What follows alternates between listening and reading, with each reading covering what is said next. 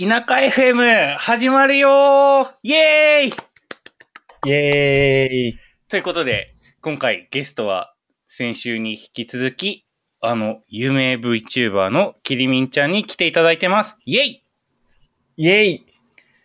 いやー、ちょっと前回めちゃめちゃいい話が聞けて、ちょっと、エモ話が大好きなので、エモ話をしてしまいまいや、した、ね。最高ですよ。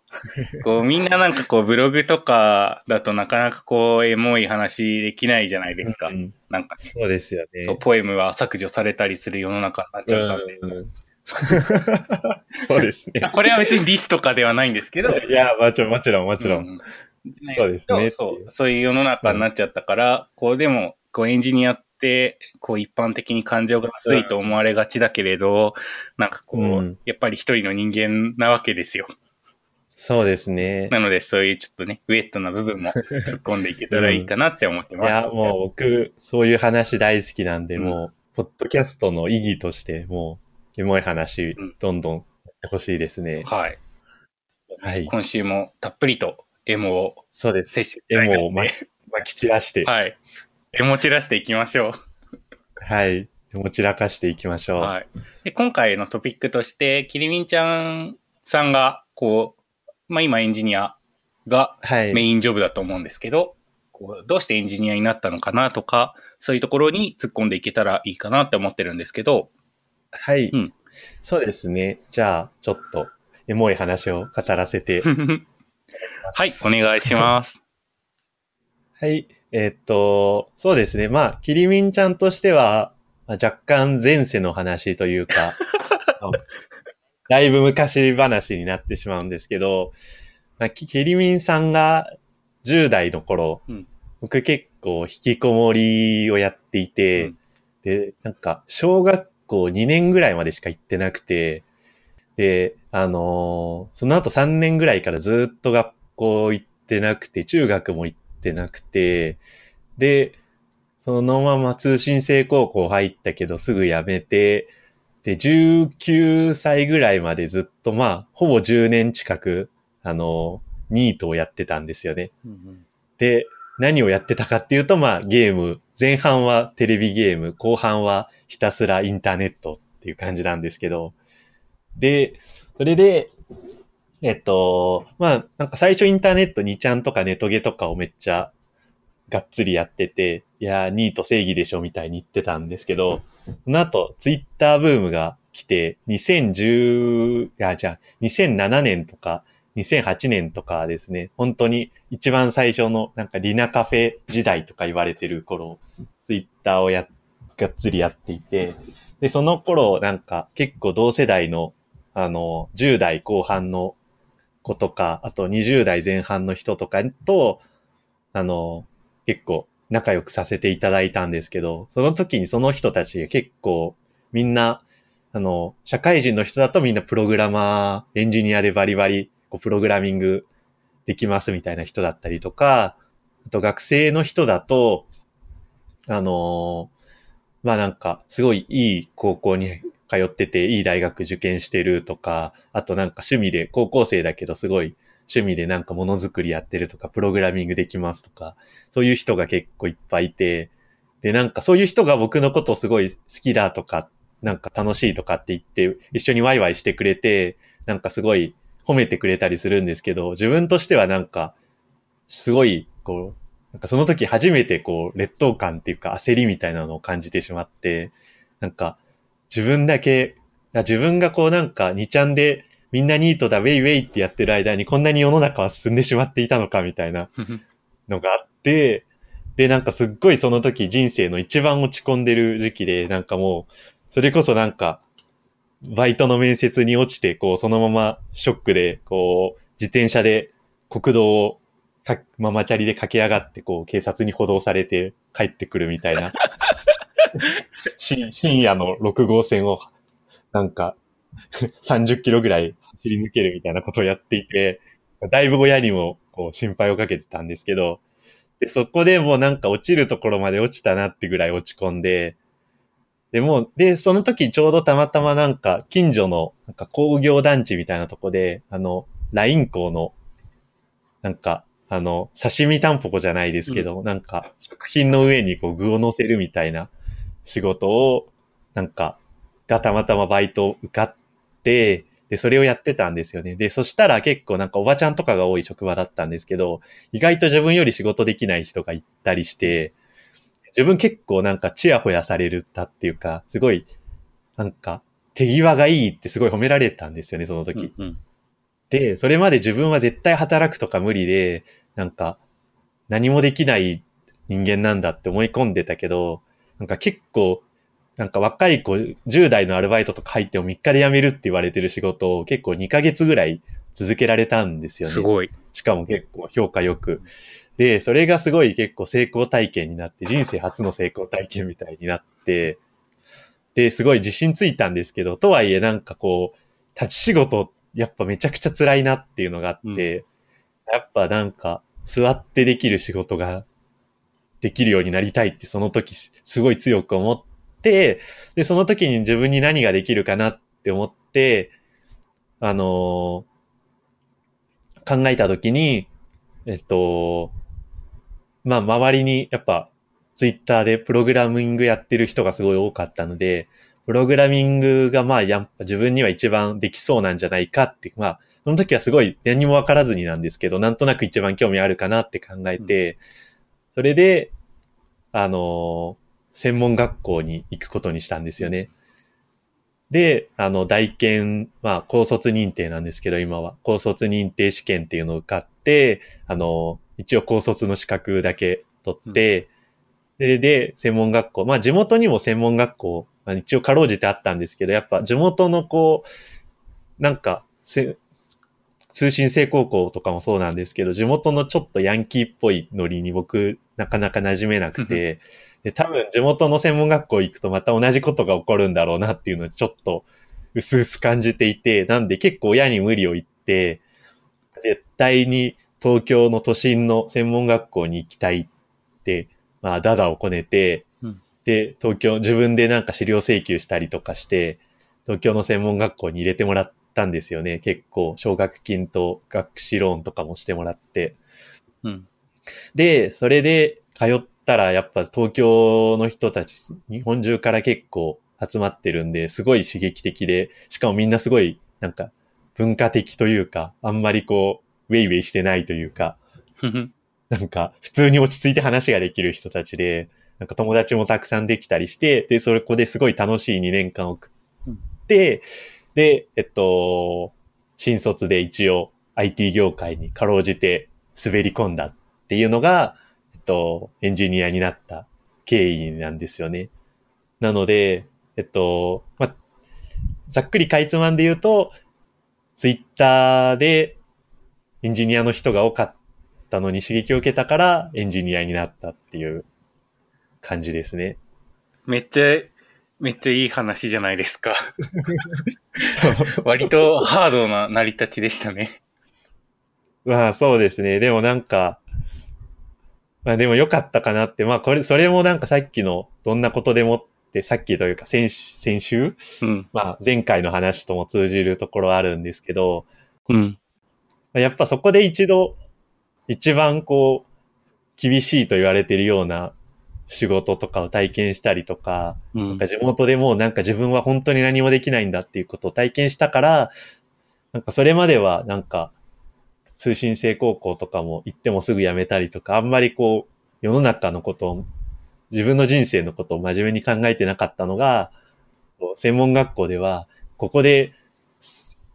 なんか死ぬ気でなんか成功しないともう、あとはないっていうすごい強い気持ちで勉強頑張れた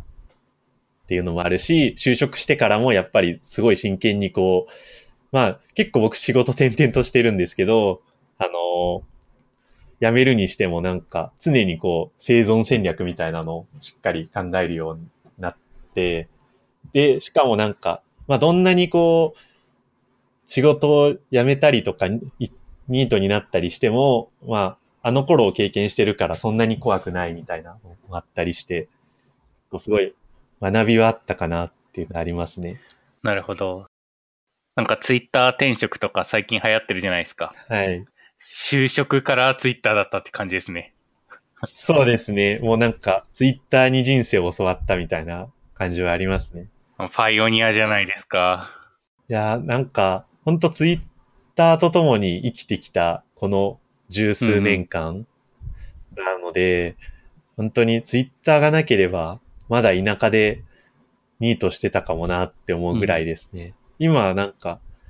まあ、エンジニア界隈の人もそうですけど、なんか知り合って仲良くしていただいてる方とか、もうほぼ9割9分ツイッターで知り合ったりとか、ツイッターで交流してる人たちなので、もうツイッターは人生みたいな感じですね。いや、僕も、あの、このエンジニアっていう職を志したきっかけになったの、はい、ゲームだったんで、はい。おなんかこう、まあインターネットをきっかけにっていうところで、割と親近感が湧きますね。うん、お嬉しい。こう、職を転々としていたみたいな話がちらっと出てきましたけど、その辺ももうちょっと聞かせてもらってもいいですか？あそうですね。はい。最初、新卒で入った会社はすごい小さい、まあ、いわゆる SES をやってる小さいソフトウェア開発会社だったんですけど、そこで一応なんかスマホアプリを作るなんか内製部隊みたいなのの募集で入って、スマホアプリを一人で、あの、初見でいきなり一人で作らされたりしてたんですけど、まあでも一年ぐらいそれをやってたらなんか客先に結局行くことになってしまって、うん、それが嫌で一社目、まあ辞めてしまって、で、その後2社目ちょっと転職失敗してしまって、こうゲームっぽいとこ行ったんですけど、すごい毎日終電で、こう、ケアもないみたいな感じだったので、うん、なんか2ヶ月ぐらいでちょっとギブアップというか、若干こう逃げるような感じで辞めてしまって、そこで一旦なんか僕のエンジニアキャリアはこれで終わりだみたいな感じでもうすごい実家に何週間か帰ってこう、じっくり考えるみたいな感じで、もうなんか、まあ、目の前が真っ暗みたいになっちゃったんですけど、うん。それでちょっと気持ちが立ち直ってきたら、僕結構なんか、なんか、したしたたかというか、あれなんで、なんか、まあ、もう正社員で働くのは嫌だけど、バイトな、意外とないなと思ってたら、うん。いや、なんかフリーランスっていうのになると、バイトとよりもなんか、給料がいいらしいみたいなのを なんか発見して、これはライフハックではみたいな感じで、それで、えっと、フリーランスになったって感じですね。なんかエンジニア歴1年半ぐらいにして、フリーランスになって、で、エージェントに登録して、で、まあ、フリーランスのなんか、あの、派遣業者みたいなエージェント会社っていうのがあって、そこに登録すると、まあなんか、あの、個人契約の SES みたいな感じで、あっちこっちの会社を紹介してもらって、どこ行きたいですか？みたいな感じで、斡旋してくれるんですけど、で、それで、まあこれは多分言っていいのかな？言っていいんだろうな。まあ、リクルートテクノロジーズさんのところに、うん、えっと、たまたま縁があって、最初ここ一社目、とりあえずそんなすぐ受かるもんじゃないんで、どんどん受けましょうって言って、連れてかれたのが最初に、リクルートテクノロジーズさんで、うんそこで当時、あの、面接してくれた方が、なんか、技術的にはやばそうだけど、なんか、すごいエンジニアメンタルがありそうだし、なんか、ポテンシャル枠で、だって後から聞いたんですけど、まあなんか、入れてくれて、で、配属されて、で、そこの現場が結構、まあ楽しいというか、意外とあってて、まあすごい胃を壊したりもしつつも結構、なんか、まああの、ホッケミさんとか、うんうん、同じ現場で仲良くしてもらったりとかして、で結構刺激を受けたりとかもして、ホッケミさんに。ホッケミさんになんか無理やり勉強会で登壇させられたりとか してなんかエンジニア界隈に引っ張り出してくれた、もらったりとかして、で、それをやってるうちにだんだんこう、その配属されたチームの中で子さんになって、なんかアーキテクトみたいな職をも、なんか役職をもらったりとかして、うん、なんか2年半ぐらいかな、結局、なんか技術基盤チームに入ったりとか、やってたんですよね。で、なんで、それをずっとやってて、で、まあその後もなんか1年ぐらい別の会社で、と、まあエージェント経由だったりとか、まあ個人のつて経由だったりとかして、何社か、まあ常駐とか、とリモートとかで仕事、アンドロイド開発のお仕事をお手伝いしたりとかしてたって感じですね。うんで、と、今の会社も最初業務委託で入ってたんですけど、うん。社員になる気ないみたいに言われて、うん。まあなんかそんなこと言ってもらったの初めてだみたいな感じで感動して、で、社員になったのが去年の夏ぐらいっていう感じですね。うんうん。今の会社っていうのは、は、えっと、株式会社エニーペイっていう会社で、えっと、うん。あの、割り勘アプリのペイモっていうのとか、あと、あの、個人で QR 決済とかの販売ができるペイモビズっていうサービスとかをやってる会社になります。エニペイっていうとなんかこう、いつも僕ツイッターでは、こう、ペイモバーサスキャッシュみたいなのがああ、そうです、ね。広げられてて、あれめっちゃ好きなんですよね。そうですね。なかなか。まあでも、健全な競争というか、うんうん。まあ、結構、お互いリスペクトしてる感じで、いい関係かなと思ってますね。うん。僕も結構キャッシュ使ったりとかしてるんで、まあ本当に、まあコニファーさんとか、すんとすごいなと思うし、うんキャッシュの、やっぱ、いろいろ戦略とか、いやもうすごいなっていつも思って感心してる感じですね。うんうんなんかこれはすごい僕個人の感想というか考えなんですけど、なんかペイモって割とこうマジョリティに受けそうなうーん気。がしてて、で、一方キャッシュはなんか割とこうお金に対して、うん。なんだろう、やりとりにあんまり抵抗がないエンジニアだったりとか、うんそうですまあ一部のアーリーアダプターに向けなのかなっていう印象が割と、うん、あるかな。そうですね。まあそれは本当ごもっともで、うん。フェイモンの方は、まあ言える範囲で言うと割とこう、なんだろう、マス向けっていうか、うん。まあ割と一般層を広くやっぱ取っていきたいっていう思いが強くて、うん。あのー広い、なんか、まあ女若い女性だったりとか、うん。なんか、あの、あんまりこう、リテラシーが高くない人でも使えるっていうのを結構意識してるっていう感じですね。なんか CM とかもそういう雰囲気を感じますね。そうですね。最初、一番最初ローンチした時結構ネット CM とか流し、バンバン流してたんですけど、それも結構、こう、パリピっぽいというか、女、女子会とかで使おうみたいな、うんこう、テーマでやってて、まあそういう路線を割と押してたっていう感じですね。まあ社内的にもやっぱりこう、マーケティング系の会社とか、広告会社出身の人とか、あとうん、大手の、まあ、あの、IT 外系の中でも、ファン向けの、C 向けのサービスやってる会社さんとかから来た方が、事業側の人とか多いので、まあうん割とこう、そういう方面の人にきっとターゲットが向いてるって感じはある感じですね。うんうんで僕は個人的には結構ツイッター廃人層なので、まあもうちょっとこう、キャッシュのあの機能とかは、あ僕もあれ、あのすごい絶賛されてた機能をずっと、あの、入れた方がいいんじゃないかって提案してたんだけどな、みたいなちょっとうんうんもどかしい気持ちも時々あったりみたいなのはありますね。まあ、ターゲットが違ってくると、こう、なかなか難しいところもね。あるのかもしれい。ないですね。うん。結構、キャッシュとかだと、僕、キャッシュかなり出始めの時から使ってて、僕がキャッシュエヴァンジェリストだぐらいの 気持ちあるんですけどなんかこう、会社とかで財布忘れたりとかしても、昼代肩代わりして払って、後で送金するみたいなのができて、すごい便利だなってうん。いつも思ってたんですけど、なんかそう、最近こう、39円送るカルチャーあるじゃないですか。はいああ、そうですね。なんかああいうの、なあれ僕、あのーお金代わりに払ってもらって、うん。お礼として、祭りを39円にして、例えば1000円のランチを代わりに出してもらったら1039円でありがとうっていう意味で送るみたいなのやってたから、うんあ、これじゃんと思って、ま あなんか、でもそういうなんかちょっと遊び心とかが結構強いところはやっぱキャッシュのすごいいいところだなって思ってますね。なんかこう、丁寧な、ユーザーとのコミュニケーションが丁寧な感じがすごくうんうん。して、こうなんか寄り添ってるというか、結構、そういうところの姿勢すごい感心しますね。うん。かでもそういうところも含めてこうエッジ向けだなって思っ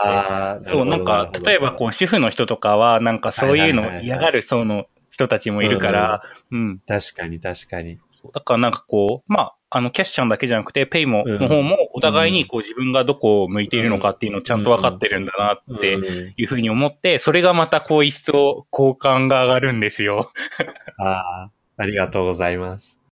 確かにそうですね。うん。まあ、お互い結構きちんと住み分けして、うんいい感じに、こう、どっちも伸びていけたらっていう感じに思ってますね。うん。なんかそういうこうカジュアルにこうお金をうん39円投げるみたいなうんのとか、なんか新しい文化できてきたなって思ってて。そうですね。うん。最近投げ銭とかの文化すごい強いですよね。うん。なんかそれ結構、まあなんか今のやっぱ時代のムーブメントとして結構来るんじゃないかなと思っていて、うん。であのー中国とかだと結構投げ銭っていうの日本よりもすごいあるんですよね。まあなんか結構日本のサービスってインセンティブがもらえたりとかお金なんか人に渡せたりできるものってすごい少ないじゃないですか。うん。もう中国のサービスって結構好きな人にこうお金を投げたりとか、うん。なんか動画サービスでも投げ銭が結構当たり前のようについてたりとか、うんなんかヤフー知恵袋みたいなやつもなんかベストアンサーに投げ銭できたりとか、うん。なんかそういう感じですごい文化に投げ銭が染みついてるんですよね。で、なんか中国のキャッシュとか LINEPay みたいなやつだと WeChat Pay とかうん。なんかそういうのがあるんですけど、すごいものすごい普及率で、うん。それで結構みんなカジュアルにお金を投げ合ってるみたいな。なんか、遊びでもう本当に毎日なんか毎朝お年玉みたいな感じで100円チャットに投げて、なんか早いもん勝ちみたいなのやってたりとか、へえ。っていうのがまずあって、そういうムーブメントが日本でも来るっていうのと、うん。あとはなんかあの、やっぱ最近なんか、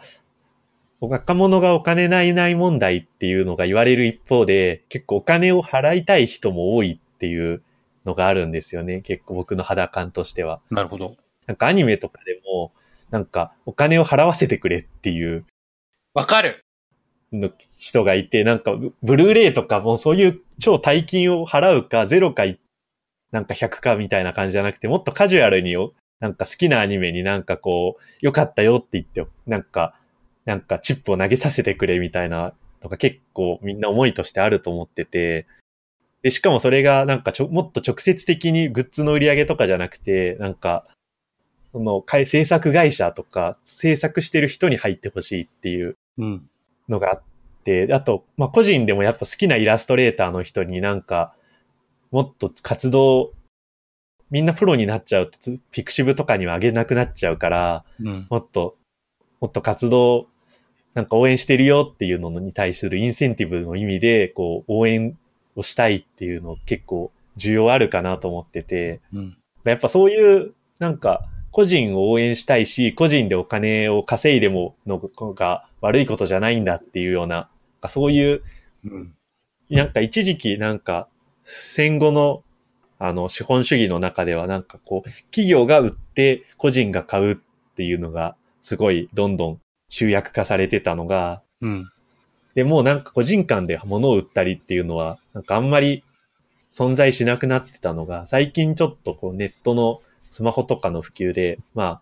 あ、えっと、メルカリみたいなのだったりもそうだし、あとまあ、キャッシュとかみたいなのとか、あとうち、あの、エニペがやってるペイモビズみたいなやつ、うん。あと、まあ、ピクシブさんのやってるブースとか、まあ結構そういうなんか個人で簡単にお店を開いて、まあ、お店ごっこみたいなことを簡単にできて、それでなんか結構生活費を稼いだりしても全然ボランティアでやらなくてもいいんだみたいなのが結構最近のムーブメントかなっていうのを思ってる感じですね。うん。いや、なんか、あの、僕も漫画とか好きだから、でもなんかこう、最近、うんブロックされたなんとか村とかあるじゃないですか。うでなんかこう、はいやっぱ、あとまあ、それだけじゃなくて、ブックオフとかもそうなんですけど、まあ、中古で流通しちゃうと、本がすられないから、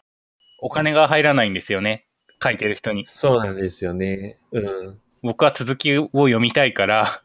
うん。そうなんですよね。だからなんか、あの、紙の本も電子書籍も買うとか、あの、応援したいときは、うん、わかりますそ。うそう、とかやってて、でもなんかそれって、やっぱこう、そのうん。買った売り上げの中からでも何パーセントしかこう直接は届かないから、なんかそういうの考えると、こう今、ピクシブファンボックスとかかな、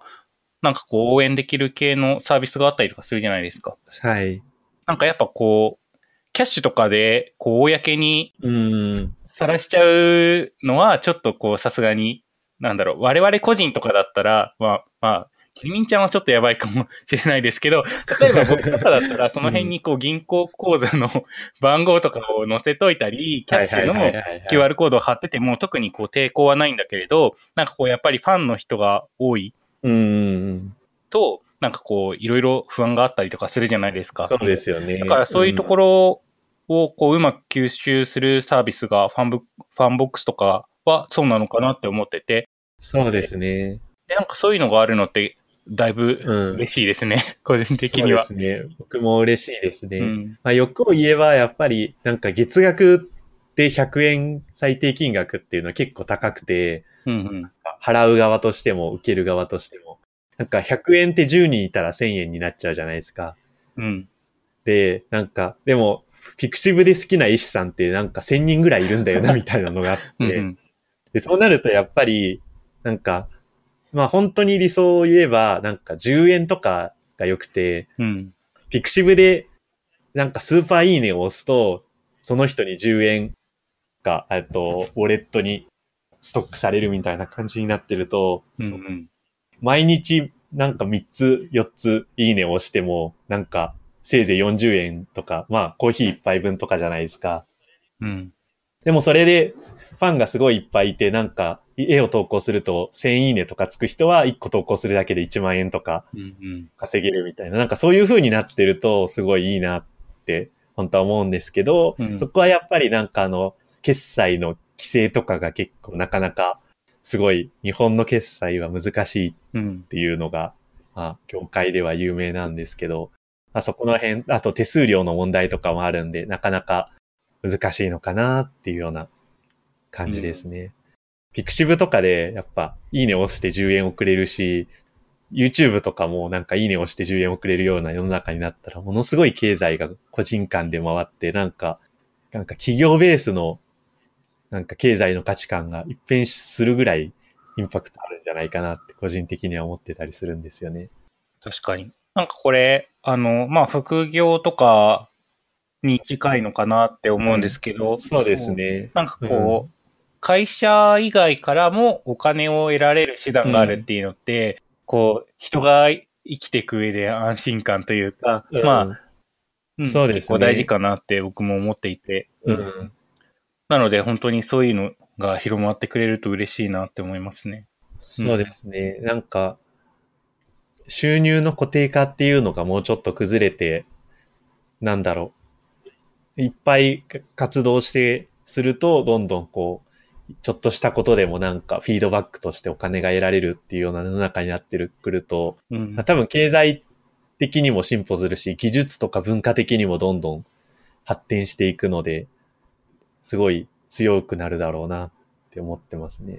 この辺には結構思いがあって、もっと進んでいったらいいなって思ってますね。なんかもらっている方の人も、こう、モチベーションにダイレクトにつながりそうですよね。うん、そうですよね。やっぱなんか今までってなんかお金をもらっちゃうと良くないみたいな、なんか、いわゆる啓蒙文化みたいなのがネットでずっと、うん特に創作系ってあったけど、それってやっぱ悪しき文化。日本の昔ながらのなんかこう、わびさび的なあんまり、こう、ちょっとこう、まあ気持ちもわかるんですけど、お金のために書くようになるとどうしても大衆系を狙い始めちゃう。っていうのもあるんで、けど、まあ、やっぱりなんか、まああの、OSS 限個人では限界問題とかもあるじゃないですか、最近あ。りますね。ああいうのもやっぱりなんかもっとカジュアルに、やっぱサブスクリプションでなんか毎月5000円払って使うかっていうと、やっぱそういうビジネスモデルは無理だと思ってるけど、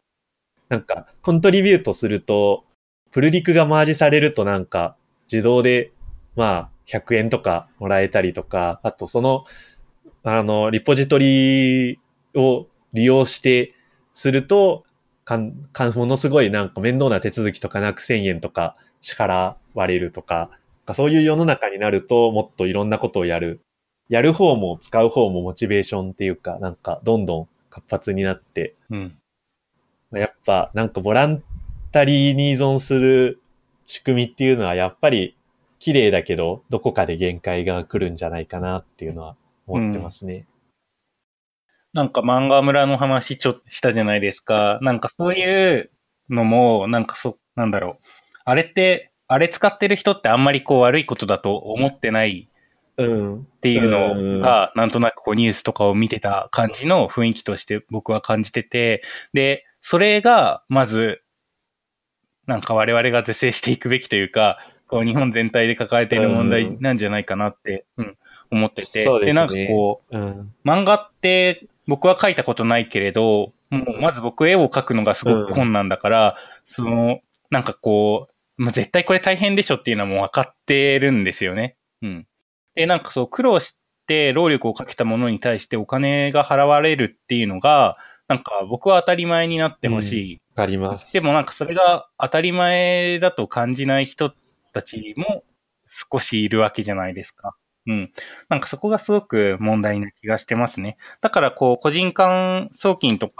なんかこうファンボックスみたいなのがもっとカジュアルに広まることで何かをやってもらったりとか、こううん人が何かを作ったらそれに対してお金を払うのは当たり前のことなんだよっていうのが、うんもっとこう広まってくれるとすごく嬉しいですね。そうですね。本当にそう思います。なんか、例えば VTuber やってる、なんか10、やり、やってみた10代の子とかってあんまり漫画村とか見なくなると思うんですよ。やっぱりなんか自分でなんか何かをやると、なんか収益がうん。もらえるんだとか、で、それって結構大変なことなんだって、でもその代わり頑張るとお金もらえるし、お金払ってもらえると嬉しいんだっていうのが、なんか今って結構何でも企業になっちゃってるからうん企画になっちゃってて、だからやっぱりこう、なんだろう、アメリカだとよく子供、小さい子供がレモネードスタンドを作って、なんか商売の勉強するとかっていう話があるみたいですけど、やっぱりそういうデジタルレモネードスタンド的なうん。方がなんかもっと、やっぱ、なんか多分日本でやると、なんか小中学生がネットでなんか小遣いを稼ぐなんて、そんなのはなんか、すごいやましいことだみたいな反発が多分あると思うんですけど、僕は全然逆だと思ってて、やっぱお金をもらえる、稼げるっていうことをなんかもっといろんな人に体験してもらって、で、そのこ行為の尊さっていうのをうん。知ってもらいたいなって思いますね。いやー、いい話。いやー、なんか、ちょっと、真面目な話、一辺倒になってしまいましたね。いや、でもなんかこの話ちょっと全国のね、あの、ん教育に携わってる人とかにね。聞いてほしいですよね。いやー、でももう、思いっきりエモい話ができて最高ですー、楽ね。しかった今日。はい、よかったです。うん、楽しかったです。なんかこう、そろそろ取れ高もバッチリなので、えこの辺でお別れにしようかなって思ってるんですけど、何か言い残したことはありますか？はい。えっと、そうですね。えっと、キリミンちゃんは、えっと、VTuber、バーチャル YouTuber として、キリミンチャンネルというチャンネルで、バーチャル LT だったりとか、えー、まあ技術系の動画とかをアップしたりしているので、ぜひ見てみて、えっと、気に入ってくれたら、チャンネル登録をお願いします。よろしくお願いします。ということを言っておきます。はい、なんか宣伝コーナーを作ろうと思ったら自動で宣伝してくれて そう。助かりました。あの、みんなチャンネル登録してくれよな。してくれよな。くれよな。ライブ 2D の知見とかが据えてすごく、あの、うんいいのでね。あはい。そうですね。ああいうのをもっと今後やっていきたいと思ってるので。うん。あと、アンドロイド系の勉強会に僕出ること多いので、その LT やったやつの再録して、バーチャル LT みたいな形でアップしたりもしているので、うんそういうの興味ある人は多分楽しいんじゃないかなと思ってます。はい。というわけで、ぜひぜひ見てください。じゃあ、そんな感じで、はい。今週も田舎 FM 聞いてくれてありがとうございました。ありがとうございました。じゃあ、キリミンちゃんまたねまたねバイバイ。